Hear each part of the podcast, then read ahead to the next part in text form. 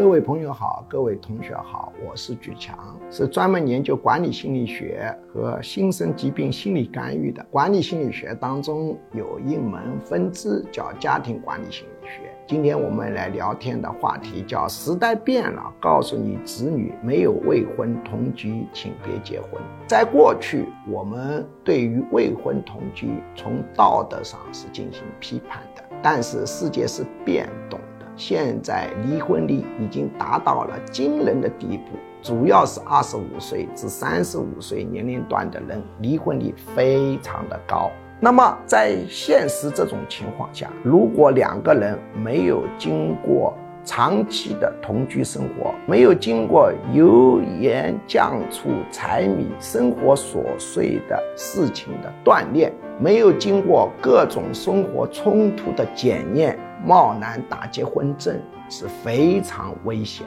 的，离婚的概率是非常大的，而每一次离婚都会给双方的家庭造成重大的伤害感，是非常累人的。而且这个未婚同居还不是指短期同居，短期的同居是没有办法检验出两个人对婚姻的耐受力的，起码要同居六个月以上才可以初步判定他们结婚是否安全。时代变了，方法也要跟着变。